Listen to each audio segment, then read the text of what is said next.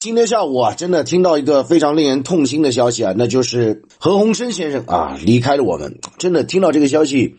非常难过啊。说句实在话，我们的财经工匠读书会啊，一直是在酝酿筹备啊，跟大家开讲何鸿燊大传啊。但是听到这个消息的时候，真的内心非常难过。那何鸿燊先生究竟何许人也啊？我们今天从商业的角度啊，去好好剖析，看看何鸿燊先生他的这个商业人生啊，究竟是一路走来到底是怎样的？那首先说到何鸿燊先生呢，我们必须要讲，就是说他实际上他是出生于呃豪门家族了，因为我们讲在一八四零年代啊，香港开埠之后呢，呃，产生了一批啊。大家族啊，那这其中呢有一个叫河东家族啊。那么河东跟这个何鸿燊是什么关系呢？何鸿燊是河东的侄孙啊。那也有人会问啊，说那么河东家族当时在香港啊混的怎么样啊？给大家举个例子，当时香港话有一句话叫做“你以为你是河东啊”啊，这句话就形容啊你不要不自量力啊，你就可以看到整个河东家族。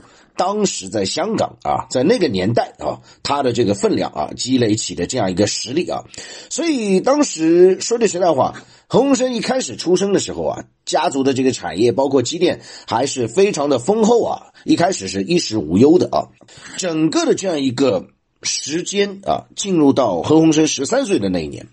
整个的形势发生了变化，因为当时呢，何鸿燊的父亲啊。因为做生意啊，做了一些投机的生意啊，后来失败了啊，逃往到其他地方，那么这就留下了何鸿燊跟母亲啊，所以一下子呢，当时啊，一下就从什么呢？非常好的生活状态，一下子就到那种晚上担心啊，明天没有米的这种状态，就是有种家道沦落的感觉啊。当时何鸿燊其实也看到这个非常巨大的转变啊，内心真的不是滋味啊，真的是突如其来的变故啊。让何鸿燊呢从此就发奋读书，所以直到现在，何鸿燊一直跟他的这个孩子讲说，一定要坚信读书很重要，因为什么东西父母都能给你，但是读书这件事一定要自个儿学啊，这是他人生当中教育非常重要一条理念。所以你就可以看到这个事件啊，对于何鸿燊的家庭来讲，对于他的命运来讲，都起到非常大的促进作用。那么有了这样一个事件的催化之后呢，我们看到何鸿燊啊，这个努力的读书啊，后来进入到香港大学啊，拿奖学金啊。但是呢，当时大家要想到，何鸿燊当时处在的这个时间点啊，是二战啊，香港啊被日军给侵占啊。当时这个大背景，我觉得有必要跟大家讲一讲。那么当时他没有顺利毕业啊。那时候啊，家里人给何鸿燊呢介绍了一份澳门的工作，所以呢，何鸿燊由此开始了在澳门的打拼啊。所以你就可以看到，这也开启了他从香港到澳门的一个非常大的一个地域的一个转变啊。那后来到了澳门之后呢，啊，进入这个公司了。实际上，这个公司是做海上贸易的啊。你像海上面的情况。有时候会有海盗，有时候会有台风，甚至有时候还会遭遇啊一些非常大的一个险境啊，甚至有时候会被扣押。那有了这段公司的经历之后啊，那么何鸿燊呢就获得了分红，分红的钱呢就是他拿去去创办了一个煤油公司，是吧？在澳门创立了煤油公司，但是谁晓得呢？这煤油公司后来被这个。黑道给盯上了啊！当时的黑道在当时啊一度是陷入险境啊，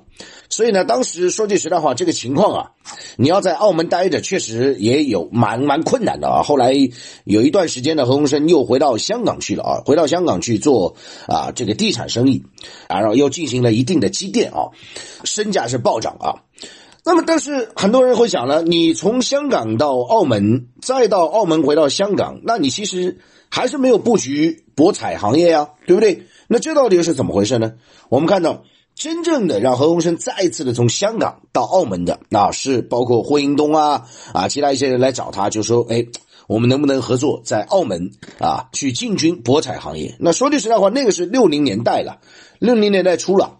但是你要想啊，何鸿燊其实，呃，他肯定知道这是个赚钱的机遇，但是你要赚钱也不容易啊，因为当时那个年代啊，呃，利益背后啊都是有非常复杂的关系啊，阻力也是非常大。但是呢，下定决心要干啊，要干。那么后来一从一九六零年代开始就进军啊，这次又回到澳门进军澳门的博彩行业。那眼下你可以看到整个的这个澳门博彩行业啊，已经发展的非常规模大了，而且博彩行业已经成为澳门的最大经济支柱啊。你比如说你到澳门去，你会看到啊葡京酒店啊，对不对？你到澳门去过人都知道啊。另外呢，呃，可以说博彩行业对于澳门的税收也非常重要啊，对于澳门的经济非常重要啊。每年的这个澳门的市民的这样一个分红。分派金啊，实际上也是跟博彩行业有非常重要的一些关系啊，包括在就业领域啊，等等等等啊。总的来说呢，我们可以看到，就是说这么多年来啊，何鸿燊进军的这个博彩行业。啊，也履行了他做出的承诺啊！不管是我们刚刚讲的纳税也好，不管是对于当地的啊经济民生发展也好啊，比如说投资机场啊、修建路啊，因为你这些都是必须嘛。你别人来，你肯定是要覆盖酒店业啊、交通业啊、餐饮业啊啊，包括这个机场业，所以实际上也是带动了啊这个当地的发展，同时也是啊拓展了他的这样一个啊投资的领域哦。当然还有码头啊等等等等啊，所以你就可以看到呢，何鸿燊他所进军的。澳门博彩行业不单单是对于他家族的这个产业是一个拓展啊，不仅从香港的地产拓展到澳门的啊博彩、地产、酒店、餐饮、消费、娱乐等等，同时也对澳门本地的这个经济啊，可以说是包括基础设施起到了一个非常大的一个推动作用。那现在我们去看何鸿燊的整个的这样一个资本的版图啊，他的这个家族下面现在有四家上市公司啊。讲好了，他在澳门的这个布局啊，包括进军博彩，包括带动整个基础设施的发展等等啊。我们要啊，第三部分给大家讲讲何鸿燊老爷子这人啊，这个人真的是非常的爱国啊，我真的非常心里佩服，因为我做媒体人那么久啊，一直关注新闻热点啊。你比如说，大家有没有记得在很多年之前啊，呃，何鸿燊他拍下了啊这个。圆明园十二生肖当时的兽首马首啊，当时那个时候，呃，我记得非常清楚，在香港的苏富比拍卖行啊，拍出的价格非常高啊，几千万。然后这个作品实际上对于整个当时的这个，所以说是一个国宝啊，因为八国联军在焚毁圆明园之前呢，啊，这些铜像可以说在这个圆明园当中是一个绝对的旷世之作，但是后来就流失海外了。啊，何鸿燊听到这个事之后呢，高价拍卖啊，最终六千多万港币拍下了这个马首头像。后来啊，在二零一九年澳门回归二十周年，归还了国家。哇，这个真的是太伟大了。他为什么这么做？就是希望人们能够唤起对于文物保护的意识啊。那你往更早推啊，他实际上也是推动了呃这个呃十二生肖的这个猪首啊回归啊，也是离不开他的元首啊。所以你就可以看到，其实啊，他所做的这一切有一个非常炙热的爱国情怀，一个对中华文明的这种深爱的情怀。我觉得这是一个呃，在一个商界人士当中非常不容易的。商人，我们以往当中是觉得是逐利的，但是当你有一个大爱的情怀，当你有一个对于自己国家文明的情怀的时候，他心甘情愿的付出，我觉得这一点真的是任何的称赞都是不为过的。而从现实层面来讲呢，何鸿燊其实他也不止这一两次了，给国家去拍下文物了。送给国家的藏品有很多，比如说一九八零年代末啊，在当时他捐赠了一个非常稀缺的木材雕刻的达摩像给故宫博物院收藏。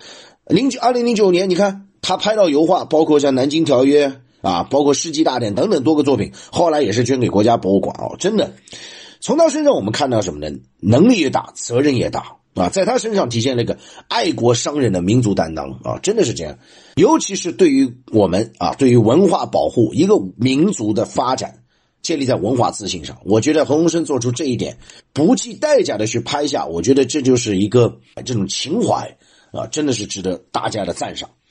啊，那最后一点呢，我们讲跟大家详细的来谈一谈啊，何鸿燊家族的资本版图。我们刚刚跟大家讲过，他现在旗下有四个上市公司啊，澳门博彩控股啊，美高美中国、新濠国际、信德集团呢。我们如果去拆分啊，看看啊，何鸿燊的他家族他的这样一个详细的罗列啊，何鸿燊呢，他一共有四个太太啊，一房、二房、三房、四房，我们简称这样吧。那他实际上最宠爱的二房二房的孩子们啊，我说孩子们为什么呢？因为四个上市公司当中都是在二房的子女的控制之下。那四房呢，大家比较熟悉啊，就是梁安琪，梁安琪呢，因为还比较年轻啊，因为这几年经常陪着何鸿燊，大家经常可以看到。那四房呢，他的这个儿子啊，何猷君，大家都非常有名了，对不对？前段时间跟奚梦瑶啊，这个大家非常清楚。